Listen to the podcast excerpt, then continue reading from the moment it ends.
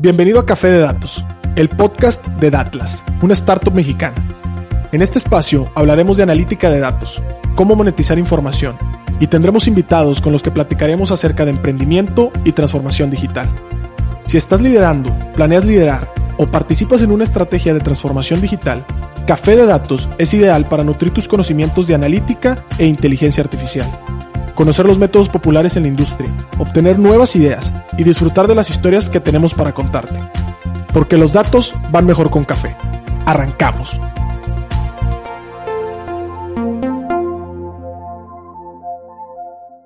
¿Qué tal? Buenas tardes a todos. Bienvenidos a otro capítulo de Café de Datos. Estamos en el capítulo número 61, casi cierre de temporada y estamos con un invitadazo que nos acompaña desde otra parte de la República. Quienes ya nos conocen, somos nosotros de Monterrey, Nuevo León y en esta ocasión estamos grabando desde el Monterrey Digital Hub.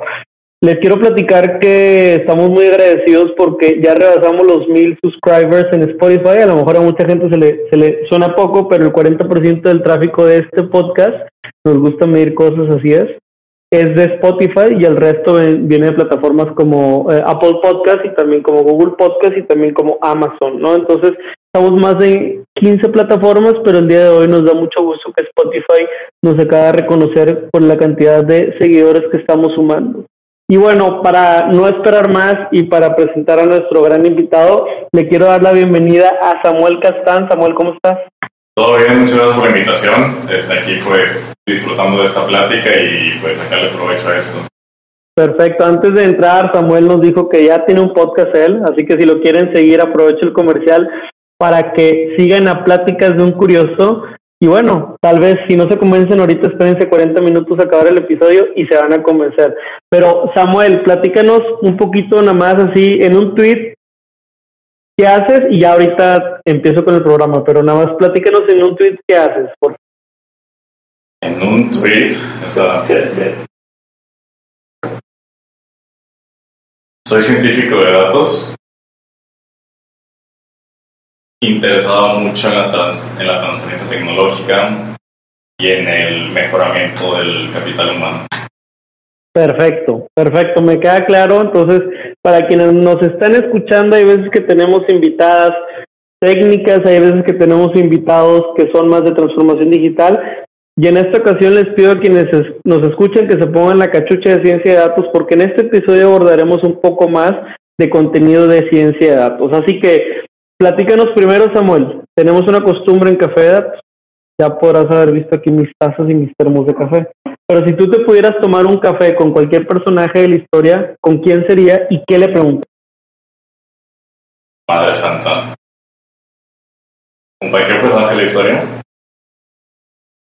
no, sé si, sé si esta respuesta va a sorprender, pero creo que la persona con la que más me gustaría tomar un café sería Nietzsche, Friedrich Nietzsche. Uh, fun, fun fact, soy muy, muy, me he vuelto muy apasionado de la filosofía. Este, Nietzsche es, creo que yo, el, no sé si el padre o el de las, de las de sus figuras más renombradas de la filosofía existencialista. Este, y obviamente no soy ningún genio, ningún portador, portavoz acerca de, acerca de él, pero he leído tres o cuatro libros suyos y Creo yo que Nietzsche fue una persona totalmente fuera de su época, alguien que vivió 300 años fuera de su época. Este, y me gustaría mucho preguntarle o discutir con él, platicar con él, aunque siento que no, no le entendería nada, este, la sociedad en la que vivimos hoy en día. Creo yo que, que lamentablemente vivimos una sociedad este, entitled, no sé cómo se traduce ahorita en español, este, una, una, sociedad que grita mucho por, derechos y no, y muchos, uno de mis grandes, las que me quejo, que me molestan es que gritamos mucho por derechos, pero nadie habla acerca de responsabilidades. Cuando yo creo que tus derechos son mi responsabilidad, así como mis derechos son tu responsabilidad. Entonces creo que me gustaría mucho tener una plática con él, aunque, aunque no le entendería nada, siento. No, no te preocupes, creo que en general, digo, me llama la atención tres y, voy a repartirlo en tres puntos. La primera es que no eres el primer invitado que, que habla mucho de filosofía, le gusta la filosofía. Creo que son algunas cosas que como que se van cruzando. Creo que también es bien, este, es bien particular el hecho de, de Friedrich, ¿verdad? Particularmente porque mucha gente dice que, que obviamente eh, el tema de, de la, la, versión de hombre o de humano que conoce es este Nietzsche, Nietzsche, no sé cómo se dice en alemán, pero sí, este Nietzsche, Este, la versión que él conoce no necesariamente la versión, ¿cómo se llama? De, pues que todos conocemos y que hoy en día seguimos descifrando y parece que él encontró al menos una vertical de descifrarlo y particularmente comparto tu empatía con el tema de los deberes y las responsabilidades. Justo dimos una plática la semana pasada en un lugar en Nuevo León que se llama Laboratorio Nuevo León. Es un lugar de Conarte y es un espacio cultural bien interesante, que es un laboratorio como de mediación. Y en este laboratorio se combina tecnología, arte y expresión cultural. Y justo estábamos hablando sobre la ciudadanía digital y cómo la ciudadanía digital está repleta de deberes y está repleta justamente si en el mundo físico, no sé, nuestro deber es ir a votar como mayores de edad, pues cuál es nuestro deber en la ciudadanía digital, ¿no? Entonces empezamos a hacer una, un ejercicio bien interesante de reflexión, este, y te lo comparto porque siento que, que todos, por estar donde estamos y participar en una comunidad, pues tenemos algún derecho y tenemos también algún llamado. Pero bueno, creo que, que pasando un poquito de ese tema, eh, ¿le preguntarías algo de datos a este personaje o no le preguntarías nada de datos y solo de filosofía? Madre, es que buena pregunta. No le preguntaría en sí sobre aspectos técnicos de datos, de que, pues, digo, sobre ciencia de datos, de que, pues, no estoy esperando que me que sepas teoría de probabilidad o estadística, matemáticas avanzadas. Pero, uno, no sé si me voy a olvidar un poco, porque, digo, a veces tiendo mucho a, a divagar. Aquí alineamos. Pero ahorita vamos alineando pero pues es muy fácil, ya sea de manera dolosa o no dolosa, mentir con datos. Ok. Este, entonces creo que, como lo, me lo acabo de, plantear, es cuál es. Sería, le, le, trataría de hablar con Nietzsche de cuál es esta ética o, o incluso de estos, siguiendo por si hacia los Zaratustra, que habla acerca sobre la muerte de Dios, que la sociedad ha matado la imagen, matado a Dios y que tengan que crear sus propios valores, qué valores podríamos alinear en cuestión a que vivimos en una época de una disrupción que pues hoy los datos y el aprovechamiento de los datos es el nuevo petróleo. Este, creo que más o menos sería alineado con eso. Creo que es muy vigente la, la preocupación y es bastante interesante el punto de vista. También la ética es un, es un diálogo, la ética en los datos es un diálogo que se debe ampliar. Pero pasando un poquito a conocernos, la gente que nos escucha, pues obviamente como te platicaba antes de iniciar a grabar, es gente que está tomando una decisión sobre cambiar de carrera, es gente que le quiere meter más al mundo de los datos, o es gente que quiere saber qué estudiar para poder volverse una profesional o un profesional de datos. Entonces, cuéntanos un poquito de tu preparación académica. Sé que estudiaste en el TEC y encuentro varias cosas en tu LinkedIn, por ejemplo, que trabajaste para el gobierno de San Pedro como científico de datos. Veo también que por aquí ahorita estás trabajando en un grupo empresarial y que has tenido otras experiencias. Entonces, cuéntanos primero qué estudiaste y dónde te has desempeñado.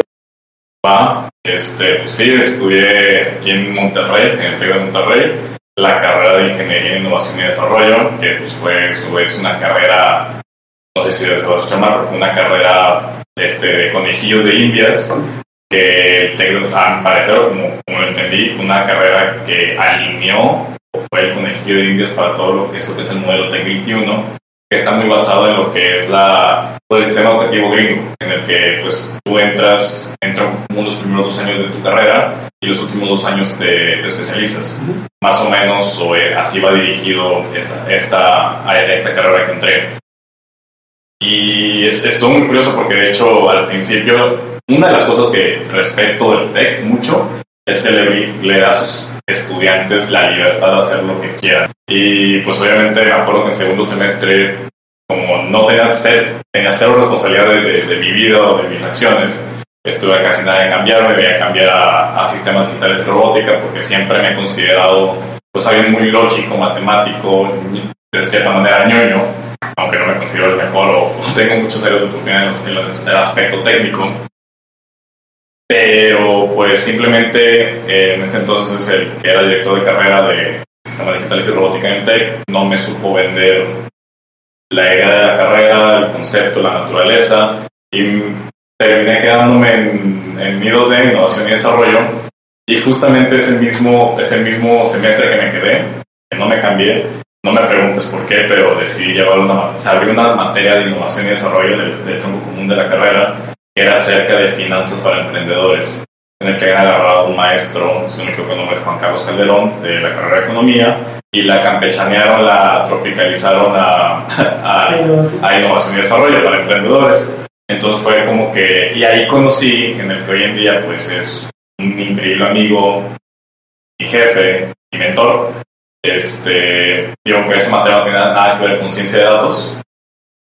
Y yo al principio, liando de que mi, mi, mi, mi base, mi carrera que estudié, pues yo decía, ah, pues me gusta la programación, me gusta los sistemas digitales, me gusta las matemáticas. Oye, pues también me gustan los negocios.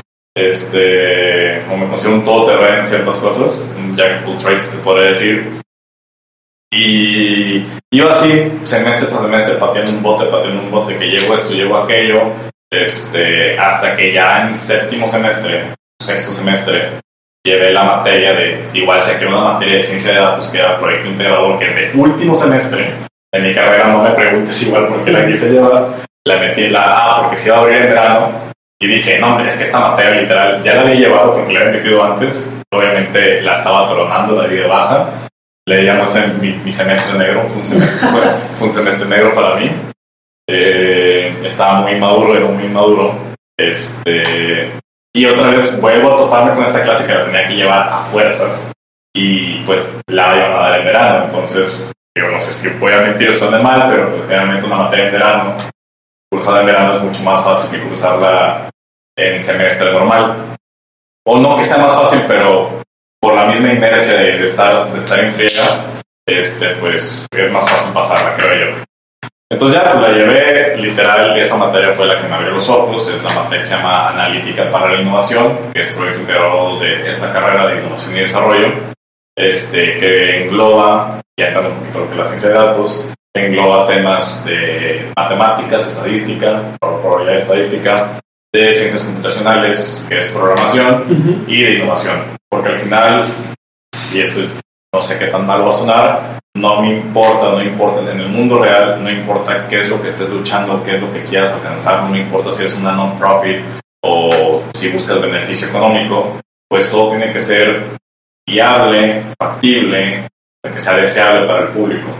Entonces no sirve nada ser la persona más técnica del mundo, no sirve nada ser el mejor programador si no logras encontrar un nicho de mercado, una necesidad o crear una nueva unidad de negocio. No, está, platícame un poquito de, de en qué te has desempeñado profesionalmente en el campo laboral. Café de Datos es un podcast grabado por Datlas, una startup de analytics con sede en Monterrey, Nuevo León. En Datlas desarrollamos plataformas para transformar datos en decisiones de la manera más ágil posible. Con nuestros mapas en línea puedes analizar el entorno y conocer más de 50 variables de cualquier ubicación en México. ¿Te interesaría probar la plataforma? Solicita tu demo gratis en www.datlas.mx y comienza a vivir la experiencia. El campo laboral, pues mira, yo me gradué en mayo de 2019, estuve pues dos meses buscando trabajo y por contactos, lo que sea, un ex compañero de la carrera me, se comunicó conmigo de que, oye, tengo esta oportunidad de trabajo en una consultoría pequeña, este, que la verdad, sigo diciéndote sincero, era que fue más de que, oye, si me salió una oportunidad laboral, y pues vamos a ver qué rollo. Y era una consultora que pues, el 95% de su agenda, de su cartera de clientes está enfocado en el en la industria automotriz. que pues ellos brindaban, ellos desarrollaban un, un sistema CRM este, para todo lo que es la, la administración de, una, de la industria automotriz en el sentido de agencias igual vendían o venden este, cursos de ventas, atención al cliente, etcétera, etcétera, etcétera. Yo entro como analista de proyectos, analista entre comillas, que pues básicamente era no el encargado, pero estaba junto con el director comercial en alinear los esfuerzos, coordinar las necesidades de los clientes, en este caso eran las agencias o los grupos automotrices, y alinearlos sus necesidades con los requerimientos del equipo técnico, del equipo de desarrollo. Obviamente, digo, obviamente agradezco la oportunidad, sí aprendí lo que tuve que aprender ahí, este, pero pues no era mi, no era mi, hit. Me acuerdo perfecto, obviamente, como toda startup, pues tiene muchos problemas en su estrategia de datos. Me acuerdo que por hacer el destino, yo me ofrecí, tenía, se quería saber o proyectar sus ingresos. Ya tenían de que un BI, me acuerdo. Entonces, de que entretenía un Excel, un Google Drive con un Excel, este, todo sucio, todo mal hecho, y pues tenía toda esta onda de que hay ciencia de datos, analítica y la fregada. Y dije, oye, pues te voy a hacer la chamba de que, por, por evitar la chamba que sí tenía que hacer, este, dije, oye, pues yo sé hacer esto, de que la verdad, que sí, o sea, fue un buen trabajo, pero dije, puta, la ciencia de datos es lo mío. Obviamente no termina funcionando esta relación laboral en esta, en esta consultoría, y de ahí de ahí me muevo a, o me marca en el que mi mentor, él estaba trabajando en otro corporativo, en otro grupo empresarial, de que tengo esta oportunidad en Ciudad de México, este, te lanzas y yo, pues, como, pero ser una mala palabra, me metí en este, dije, pues va, me voy, este, y lamentablemente fue, pues, en marzo del año pasado, justo una semana antes de pandemia, entra la pandemia y pues lamentablemente me dan las gracias porque al director general le, entró el pánico, etcétera, etcétera, y pues me dieron las gracias. Afortunadamente pues tenía el apoyo de mis papás, tenía mis ahorros, o sea, no era el fin del mundo. Regreso a Tampico, de que en pandemia, y tardo dos meses en conseguir trabajo, que es en el municipio, en la administración actual de San Pedro Garza García, como científico de datos.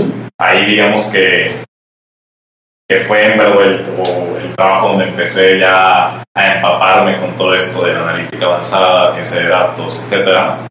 Y ahí, fue ahí trabajo ocho meses, siete, ocho meses, y vuelvo a recibir la llamada de mi mentor, que pues quedó con la esquinita de, de lo que pasó en, en, en, marzo de 2020, y me dice, tengo esta oportunidad eh, este grupo, en donde estoy trabajando ahorita, se está implementando todo un departamento, se está haciendo un esfuerzo de, un departamento de inteligencia artificial. Este, ahí estoy, ahí terminé regresando. Perfecto, perfecto. A ver, entonces, Samuel, para recapitular un poquito, pues digo, estamos hablando con alguien que ya en su día a día, desde hace un par de años, eh, revisa temas de inteligencia artificial, de ciencia de datos, pero normalmente tenemos gente que nos acompaña el área de inteligencia de negocios, inteligencia analítica, y en esta ocasión eh, te quisiera preguntar, hablando particularmente de inteligencia artificial, ¿cuál sería tu definición en tus palabras y, este, y algunos ejemplos de la misma? ¿no? Ok, mira, yo me baso mucho, o leo mucho Gartner, y los reportes de Gartner y McKinsey, más que nada, este, y yo creo, un poquito campechaneando las definiciones, y primero que decir, antes veíamos la inteligencia artificial como un robot acá todo perrón, perdón por la palabra, no se me imagino ahorita la compañía de Boston Dynamics, con sus perritos y, humanos. Este, pero no, ahorita de hecho Gartner, ellos definen la inteligencia artificial como un grupo de tecnologías que aplican de hecho la analítica avanzada para tomar y acción y automatizar decisiones. Literal, o sea, este, y de hecho, en, en, el paper de Gartner que salió en 2020, si me equivoco, What is Artificial Intelligence, ellos te, dan un framework muy sencillo de cómo está ahorita las industrias y cómo se define la inteligencia artificial. Y ellos te ponen un portafolio en base al número de casos de uso que ellos identifican en, la, en las industrias. Obviamente viene el Machine Learning, que el Machine Learning es una rama de la inteligencia artificial. Vienen técnicas de optimización, este, viene lógico viene lo que es el NLP, que es el procesamiento del lenguaje natural. Obviamente, de hecho, este, si ves el portafolio como todo uno, la tirita, una tirita, pequeña, pequeña caso de uso es referente a automatización de robots, literal. la mayor cantidad de casos de uso está enfocado en Machine Learning, o que es razonamiento probabilístico, este, análisis predictivo, etcétera, lógica computacional y técnicas de optimización. Perfecto, perfecto. Oye Samuel, y a ver, entonces, ¿cuál sería la diferencia, en tus palabras, de analítica y de inteligencia artificial? ¿O cuál sería la línea que marcará la diferencia entre cada uno de estos dos términos, ¿no? Analítica e inteligencia. Ya. Y ahorita, de hecho, creo que te voy a fallar con la definición, ¿sabes? Porque a mí me gusta mucho de que las, las palabras, componerlas en sus, en sus raíces etimológicas. Este. Ah, creo que te voy a fallar con, la, con, con esa parte. Pero me dice esa es nuestra línea. Y de hecho, en este caso, Gardner ya considera la analítica avanzada como tarea, como parte de su portafolio de inteligencia artificial. Entonces, ¿cómo definimos la analítica avanzada? Es que la analítica avanzada consiste en desarrollar modelos matemáticos a través de la ciencia, la ingeniería y la arquitectura de datos. Ok. Muy bien, entonces, continuando con esa sección, eh, pues obviamente ya se estado mencionando temas de Machine Learning, temas de metodologías ágiles, temas de IoT, Internet of Things, etcétera. ¿Cuáles son las tendencias que más estás vigilando o que conviene recomendar a alguien que vigile si se quiere meter al mundo de inteligencia artificial?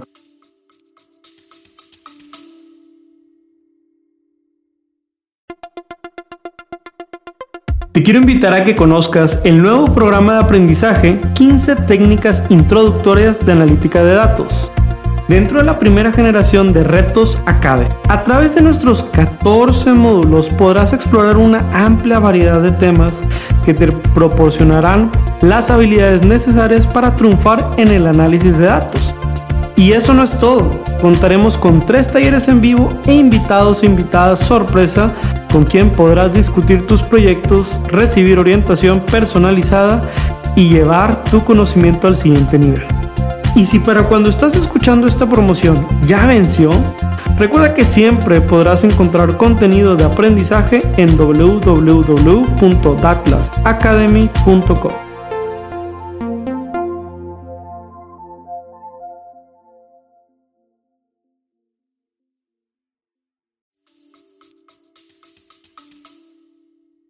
Mira, pues creo que la palabra más sexy, creo que fuera de Big Data, este, igual hay definiciones demasiado tontas de lo que la gente define como Big Data, este, pero se llama Machine Learning. el Machine Learning lo podemos dividir en los tipos de aprendizaje. Y los tipos de aprendizaje del Machine Learning es el aprendizaje no supervisado, el aprendizaje supervisado, está el semi supervisado y el aprendizaje por refuerzo.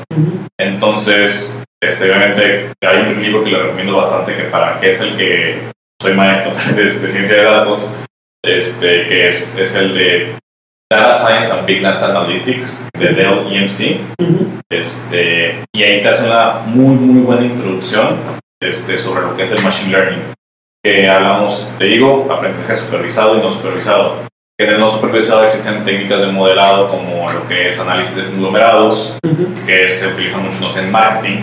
O sea, que creo que cualquier persona que haya estudiado marketing ha llevado una clase sobre análisis de... Escucha la palabra clusters. de qué clusters, de que vamos a segmentar a nuestros clientes. este, ¿Qué más análisis super, En el análisis no supervisado viene todo lo que es muy conocido en el mercado, lo que es el Market Basket Analysis, que es poder encontrar reglas, reglas de asociación entre entre, entre comportamientos transaccionales. Por decir, lo que hace un Amazon, de que cuando te llevas esto, la gente también se lleva esto, eso literalmente son reglas de asociación, de que cuando se compra también se está viendo B. Luego también está lo que es la reducción de dimensionalidad y de esas cosas más técnicas. Y luego viene lo que es el aprendizaje supervisado, que yo no lo expliqué bien o no lo dije. El aprendizaje no supervisado, básicamente tú le estás entregando datos etiquetados y el, algoritmo, el algoritmo encuentra relaciones entre, entre esos datos. Tú le estás entregando una variable objetivo. Mientras que en el aprendizaje supervisado, tú sí le estás entregando una variable objetivo. Estás entregando datos históricos para poder predecir, pronosticar o clasificar una variable objetivo. Oye, ¿cuántas en cuestión de pronósticos, que es análisis de series de tiempo, oye, pues cuánto, qué demanda voy a tener de aquí a cinco semanas para poder tener una mejor, poder hablar con, con la persona que el suministro. Oye, que se viene, no sé, el buen fin, el día del padre, lo que sea, oye, voy a manejar esto. eh, viene todo lo que es el análisis del regression analysis, que es muy de econometría, que generalmente, si no estoy equivocado, te enseñan básicamente en la escuela en economía, que es la, la regresión lineal, pero también está la regresión multilineal, está la regresión polinomial, diferentes tipos de regresiones. Y ya dentro de lo que es el machine learning vienen técnicas ya más avanzadas, algoritmos avanzados, que es métodos de regularización.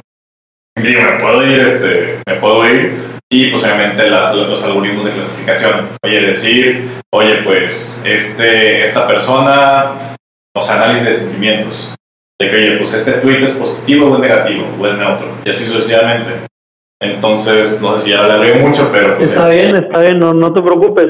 Mi, mi siguiente pregunta iría abordando un poquito cuál es el que recomendarías el paso a paso, ¿no? Normalmente cuando vas a una escuela de ciencia de datos, todo comienza como, primero te enseñan a veces estadística, te recuerdan un poquito cálculo diferencial, después te recuerdan integral, después te recuerdan ahora sí el tema de fundamentos de econometría, te dicen la diferencia entre datos de series de tiempo, corte transversal, datos panel y obviamente las técnicas que corresponden a cada uno de los manejos.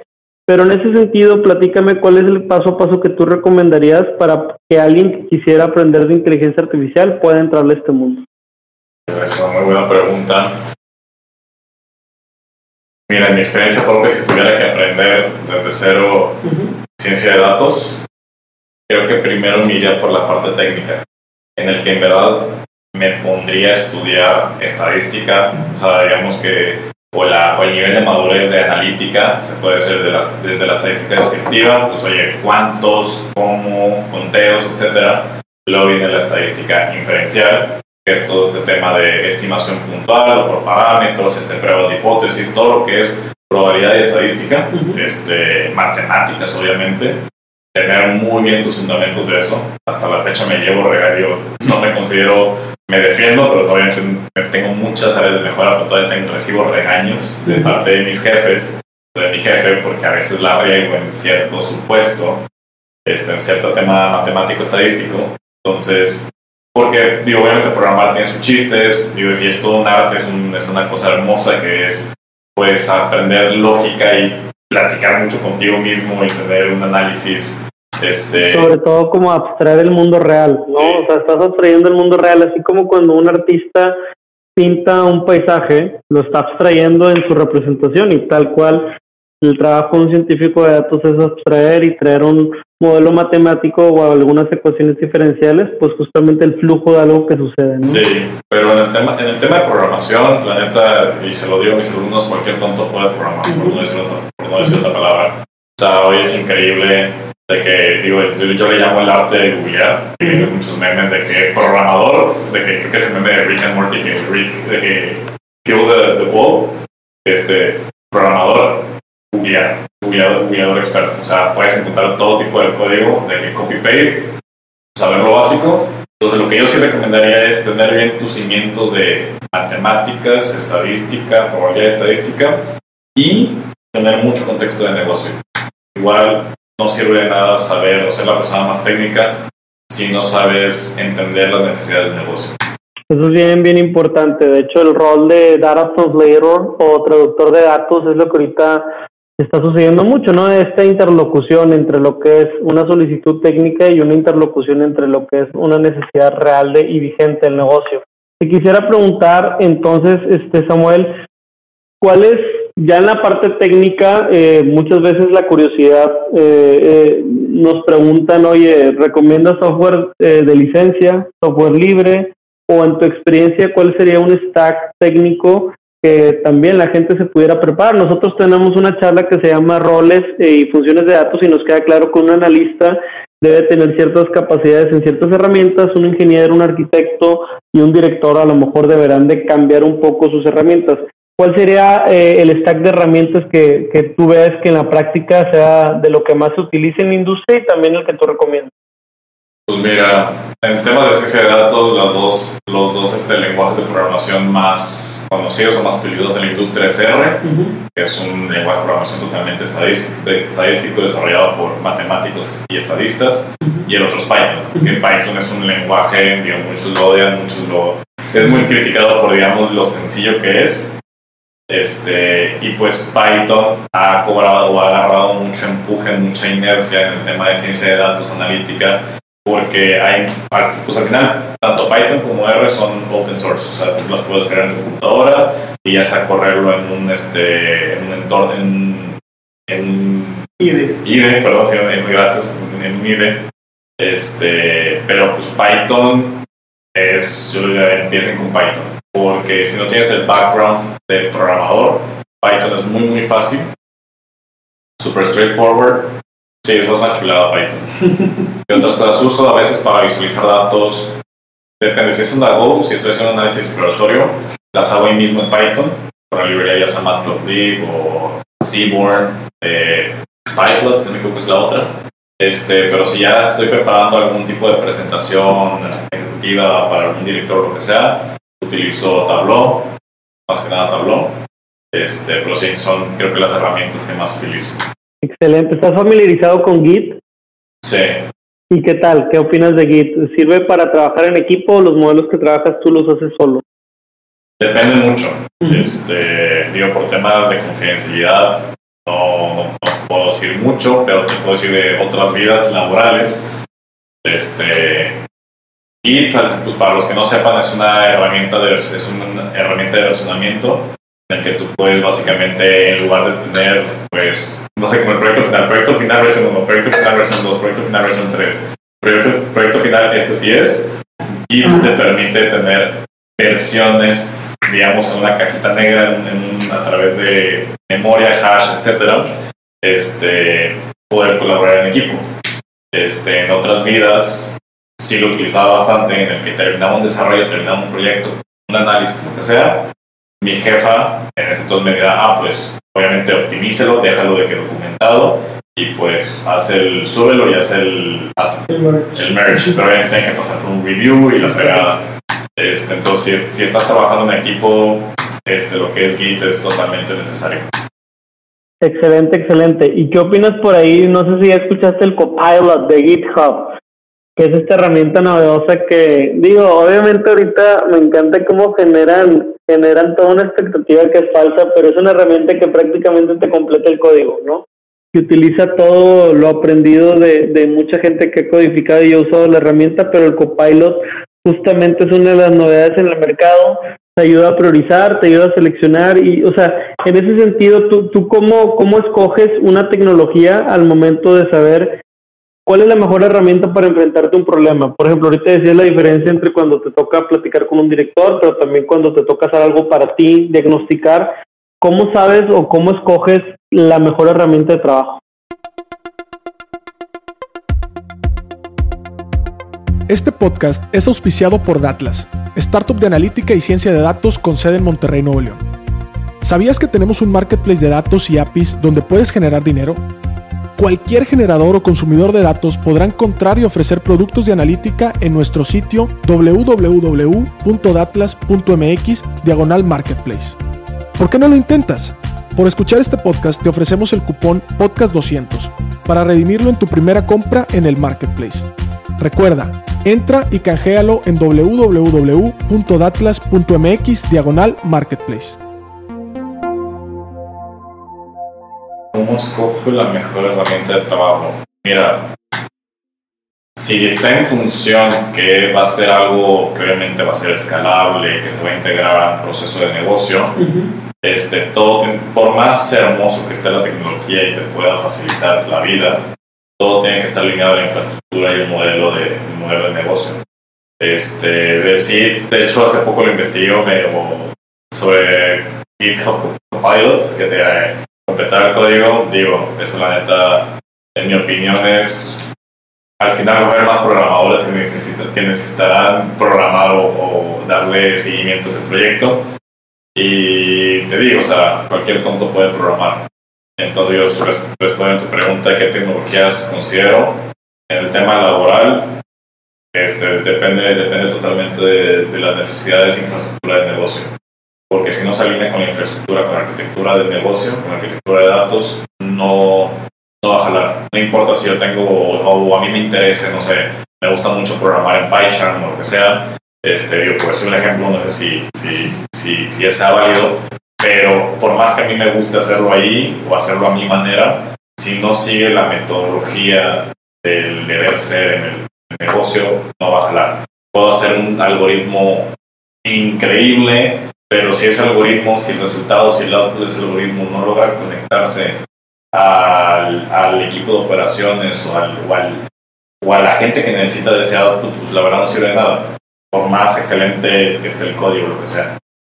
Totalmente, ¿no? Y más, más sobre el tema de decirles hasta cómo lo puedes llegar a utilizar, porque muchísimas veces, eh, no sé, haces un pronóstico estadístico académicamente impecable, pero al final, si no cumples con el nivel o el crecimiento del 20% que el negocio quiere, pues entonces, ¿dónde estás mandando tu algoritmo? ¿no? Entonces, como que sí debe ser una combinación y un empate de ambos mundos y me parece bastante importante eh, quisiera ahí ya hacer una pequeña recapitulación. Quiero recapitular un poquito los temas que hemos visto para que la gente no se nos pierda. Y nada más para recapitular, estamos platicando con Samuel Castán, ¿verdad? Él es tiene un rol de ingeniero en inteligencia artificial en Grupo Salinas. También estuvimos platicando un poquito de con quién platicaría, le gusta la filosofía, nos contó que tiene un podcast también ahí que invitamos a seguir. Eh, Samuel también eh, practica todo el tema de inteligencia artificial, está muy al tanto de las tecnologías y sobre todo los sistemas. Nos habló de machine learning, nos habló también de algoritmos y la clasificación entre supervisados y no supervisados. También platicó un poquito de cómo funciona la regresión lineal. Hablamos sobre software libre, eh, hablamos principalmente de Python como una recomendación para comenzar a entrar a este mundo, pero no dejando atrás el tema de la estadística y la matemática y toda la importancia que hay que aprender. Finalmente estamos ahorita platicando un poquito del Copilot de GitHub, que si no lo han revisado les recomiendo echarse un googleazo, eh, sobre todo para que vean hacia dónde va el futuro de las soluciones low code, que ahorita como que el término de moda es poder eh, no ser programador, pero ya ser científico de datos, o no ser programadora, pero ya poder hacer tus páginas web y cosas así medio extrañas. Pero parece que, que todos quieren ser políglotas y todos quieren ser todoterreno, entonces yo creo que son herramientas que nos van a ir ayudando. Pero Samuel, un poco para, para ir retomando ya, eh, acercándonos al cierre, ¿qué recomendaciones tú le darías tanto de libros, de cursos o bien también recomendaciones prácticas eh, a la gente que nos escucha para que pueda hacer inmersión en el mundo de inteligencia artificial? Ok, para programar, te recomiendo mucho Daracamp, daracamp.com, no sé si la conozcas. Es literal, yo ya background de, de programación, porque pues al final estudié parte de mis materias fueron programación, aunque no era el mejor para nada. De hecho, culpablemente creo que que llevé clases con IPCs y ISDs, tecnologías computacionales y sistemas digitales de robótica. Y las primeras tres clases de programación es fundamentos de programación, que la pasé con 71 Luego la de programación orientada a objetos, que hice un all-nighter para estudiar para el examen, que creo que me pasaron, este, que igual saqué 70. Y estructura de datos la reprobé dos veces. O sea, bueno, la reprobé una vez y la di de baja la segunda vez. Y digo, tiene esa la ventaja de, de, mi carrera, pues dije, ah, no voy por otra, por otra, por otra materia. Este, digo, ya me defiendo, me he convertido en mucho mejor programador pero si Daracamp te, te da todo el inicio desde, aunque no sepas programar de que baby steps, desde ahí puedes empezar. Yo lo utilizo ya mucho más para, para temas específicos, de que, oye, pues quiero saber temas acerca de series de tiempo, o quiero saber temas acerca de redes neuronales, de que Daracamp tiene todo, desde lo más básico hasta lo más, hasta lo más completo. Libros. Como ya dije, le recomiendo mucho un libro que se llama este, no me acuerdo el nombre completo, pero es Data Science and Big, Data Analytics de Dell EMC. Este, sí, Data Science and Big Data Analytics. Ya si te quieres meter un poquito más, una vez que termines con ese libro, que es la Biblia para mí de la ciencia de datos, está el de Data Science Hands-on Machine Learning, Hands-on Machine Learning with Python, que es de O'Reilly, la editorial O'Reilly.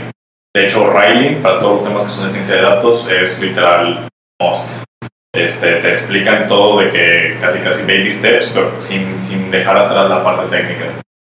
Este, y bueno, esto ya es fuera de ciencia de datos. Bueno, que no, es totalmente dentro de, la, dentro de la ciencia de datos. Lean mucho temas de negocio. Métanse a un McKinsey, métanse a un Gartner, métanse a todas estas diferentes consultoras o, o, o empresas que, que literalmente hacen el trabajo de analizar cómo está la industria actual y leer mucho acerca de filosofía. Ah, y una última, y creo que al final creo que se me olvidó decir cómo es que yo terminé amando o, o diciendo que la, la ciencia de datos, pues al menos quiero intentar a ver qué rollo. En la clase que llevé de analítica, de, de analítica para la innovación, tú que hacer un proyecto en, en que enfoque, pues, obviamente, temas de que, que puedas programar, o sea, que programes, que utilices temas matemáticos estadísticos, o sea, que hagas modelos y que tenga un entendimiento, un, un negocio, o sea, que sea viable, factible. Entonces, y obviamente, proyecto de escuela y todo, pero digo, soy muy fan del golf, mi deporte favorito es el golf. Entonces, estaba todo, digo, obviamente, sigue muy caliente todo esto de Sports Analytics. Entonces dije, oye, pues quiero saber o quiero tratar de predecir o clasificar este, para X torneo quién va a ganar, quién va a quedar en el top 10, top 20, etcétera.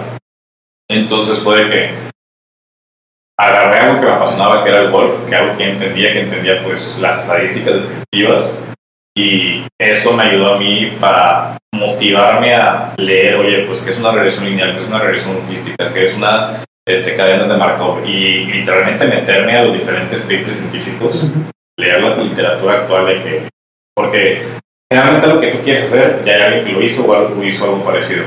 Eso es literal, eso es partir de eso. Y, y además lo publica en internet. Sí. Este, entonces asocié o, lo que le recomiendo es asocien un proyecto que les interesa bastante de la vida real y es donde hay la redundancia, ahí donde vas a aprender más.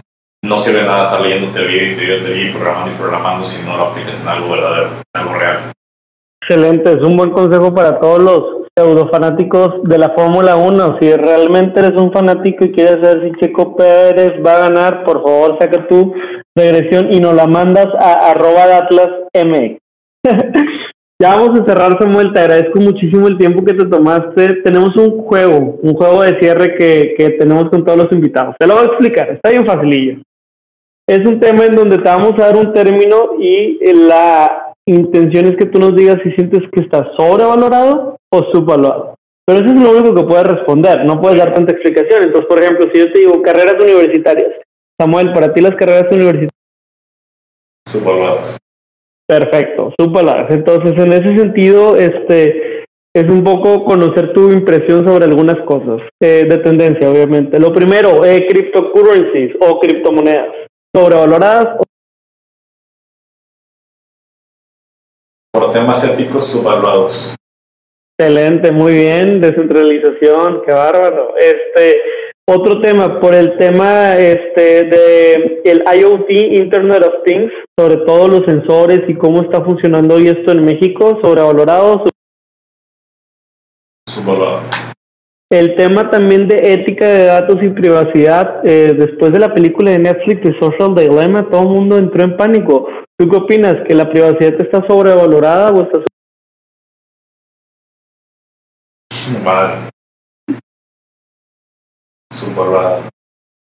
Excelente, ya vamos a acabar. La última es, estimado Samuel, este, ¿tú qué opinas alrededor de la aplicación de la inteligencia artificial en justamente en México, no? Y particularmente, eh, más que la aplicación, la enseñanza en estos data camps, en estos también como bootcamps que en una semana te convierten en científico de datos.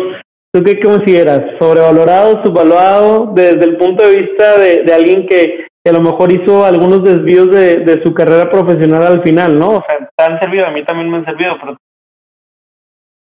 ¿Qué tan largo puedo ser? Pues,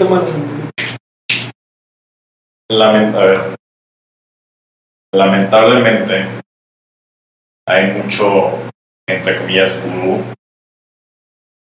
vende humo. Y lo vemos ya sea alguien que está impartiendo un curso de, no sé, conviértete en un data analyst en 10 semanas. Si lo quieres ver en un tema de cursos, conviértete en un científico de datos, una científica de datos en un mes. Digo, te alguien que lleva, digamos, ya dos años en esto y no, o sea, no veo fin a eso, no, o sea, es como te digo, el estudio, el aprendizaje es un lifelong este, pressure. Es, como, no sé, me imagino a, la, a la ardilla de, de Era de Hielo, de que persiguiendo la bellota, de que arriesgando el físico, me lo imagino así. regándola, por no decir otra palabra, pero pues ahí está, fregue, fregue, fregue, acechando el hueso la bellota. Este, y sí, o sea, se me muy sobrevalorados la gran mayoría de estos, de estos cursos, incluso proveedores o, o expertos eh, científicos de datos o analistas que te cobran una millonada y no tienen la menor idea de lo que están haciendo. Creo yo. Excelente, sobrevalorado tu valor. Sobrevalorado. Excelente. Pues muchas gracias, Samuel. ¿Dónde podemos conectar contigo? Eh, tus redes, no sé, Twitter, LinkedIn. Igual si tienes la apertura de que alguien te pregunte algo más después de este capítulo, ¿dónde te puedo encontrar? Ya, pues bien, como dijiste hace poco, pues tengo un podcast que yo no le doy la, la, atención como debiera por temas de tiempo. Es algo que hago para mí y si puedo ayudar a alguien en el proceso, pues que fregón. O si puedo dar valor agregado, que fregón. Se llama Pláticas del Curioso, que está en Spotify, Apple Podcast y acabo de subir, llevo dos ya video podcasts en YouTube este, Pláticas de un Curioso. Este, Insta, en Instagram, pues ahí subo todos los temas o hablo acerca de muchos temas existenciales que terminan en el podcast. Entonces, mi Instagram es Samuel Castán. De hecho, el lunes tuve una, un pleito, una, una tontería que, que, puse acerca de la depresión y la, y la ansiedad, que sí es algo muy, lamentablemente muy, muy, este, muy trágico, que sí existe, pero creo yo que perdón, ser políticamente correcto, creo que mucha gente abusa de decir que está deprimida, que, está, que tiene ansiedad, cuando ellas mismas este, han sido, han causado caer, caer en eso, que pues oye, no tienen una rutina, no tienen objetivos claros, no comen bien, abusan de drogas, este, no tienen un buen sentido del humor. Entonces, pláticas muy curioso, Samuel Castán en, en Instagram, y igual en Instagram, si tienen cualquier duda acerca de ciencia de datos, pues ahí pueden localizarme. Con ganas. Te agradezco un chorro el tiempo. Este fue otro episodio más. Muchísimas gracias por echarte la vuelta. Samuel, de hecho, lo íbamos a hacer por Zoom, pero lo estamos haciendo en persona y te agradezco mucho venir hasta acá. Muchas gracias a todos los que nos escuchen. Recuerden por ahí dejarnos sus comentarios. Hasta la próxima. Hasta aquí el podcast de hoy. Gracias por escucharnos. Puedes seguir disfrutando de tu café y aprendiendo de analítica de datos en nuestro blog, con más de 180 columnas acerca de analítica, emprendimiento y transformación digital. Visita blogdatlas.wordpress.com y disfruta del contenido. Finalmente, no olvides suscribirte a Café de Datos, el podcast de Datlas. Hasta la próxima.